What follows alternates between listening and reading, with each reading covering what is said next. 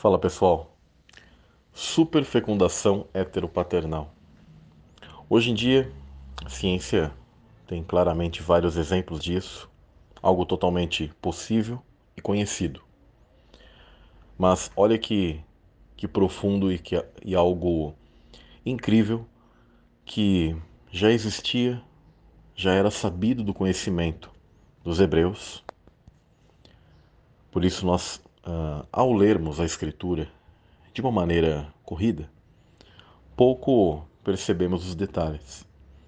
Agora, quando você lê verso a verso, naquelas camadas que eu sempre falo para o pessoal fazer leitura, a literalidade, a simbologia, a associação, e tudo isso forma uma quarta camada, onde alguns chamavam de revelação ou segredo, mas que na verdade é o conjunto de tudo isso sendo revelado e colocado ali para você.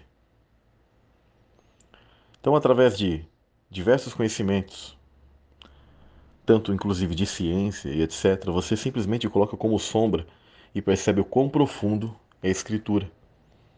Então, Caim e Abel, eles são gêmeos e poucas pessoas percebem isso quando fazem a leitura corrida mas você vai perceber que o verso 1 de Gênesis 4 e o verso 2, eles estão ligados. A escritura, ela constantemente, ela passa uma mensagem e muitas das vezes ela volta naquele tipo de, de mensagem que foi colocada um pouco anteriormente, naquilo que nós chamamos de capítulo anterior ou capítulos anteriores, e depois ela volta muitas das vezes a, a falar sobre aquele mesmo assunto. Isso é o que ocorre. Quando algumas pessoas fazem a leitura do verso de Gênesis 4:1 de maneira isolada, elas podem ter a, a impressão, da mesma maneira que eu fizesse a leitura de um verso, por exemplo, do Novo Testamento, em que fala que Cristo seria filho de José, mas quem sabe o contexto sabe que essa declaração ela não tem uma literalidade se você não conhecer o contexto, a verdadeira história. A mesma coisa se pegarmos Gênesis 4:1.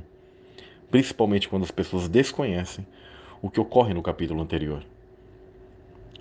Na sentença que o Eterno ele dá ao personagem chamado Nahash, ou serpente, assim como traduzido para nós, é muito claro sobre a, a maldição e uma sentença sobre as duas descendências, a descendência desse Nahash, Satanás, porque a Bíblia já decodifica e fala quem ele é, contra a descendência que virá da mulher, a mulher que saiu de Adão, contra a descendência de Adão. E aquilo que é narrado como descendência da serpente, sabemos que são filhos malignos que também estão sobre a terra e espiritualmente se manifestam em carne, nascem também como homens.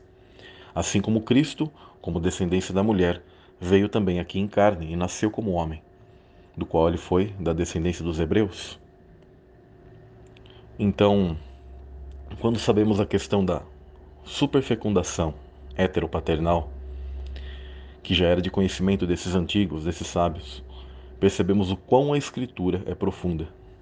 E hoje, nos nossos dias, não faz tanto tempo, que a ciência veio confirmar confirmar algo que sempre foi de conhecimento dessas pessoas.